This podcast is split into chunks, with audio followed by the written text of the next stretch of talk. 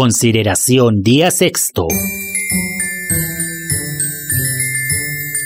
Jesús había sido concebido en Nazaret, domicilio de José y María, y allí era de creerse que había de nacer según todas las probabilidades.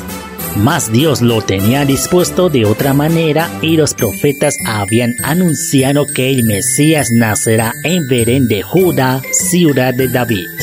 Para que se cumpliese esa predicción, Dios se sirvió de un medio que no parecía tener ninguna relación con este objeto, a saber la orden dada por el emperador Augusto, que todos los súbditos del imperio romano se empadronase en el lugar de donde eran originarios. María y José, como descendientes que eran de David, no estaban dispensados de ir a Belén ni la situación de la Virgen Santísima, ni la necesidad en que estaba José del trabajo diario que les aseguraba la subsistencia, pudo eximirme de este largo y penoso viaje en la estación más rigurosa e incómoda del año.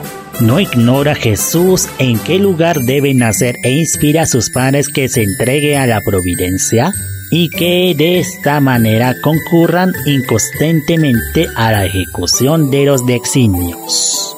Almas interiores, observad este manejo del divino niño porque es el más importante de la vida espiritual. Aprender que quien se haya entregado a Dios ya no ha de pertenecerse a sí mismo, ni la que querer a cada instante, sino la que el Dios quiera para él siguiéndole ciegamente aún en las cosas exteriores, tales como el cambio de lugar donde quiera que le plazca conducirle. Ocasión tendréis de observar esta dependencia y fidelidad inviolable en toda la vida de Jesucristo y este es el punto sobre el cual se han esmerado en imitarle los santos y las almas verdaderamente interiores, renunciando absolutamente a su propia voluntad. Amén.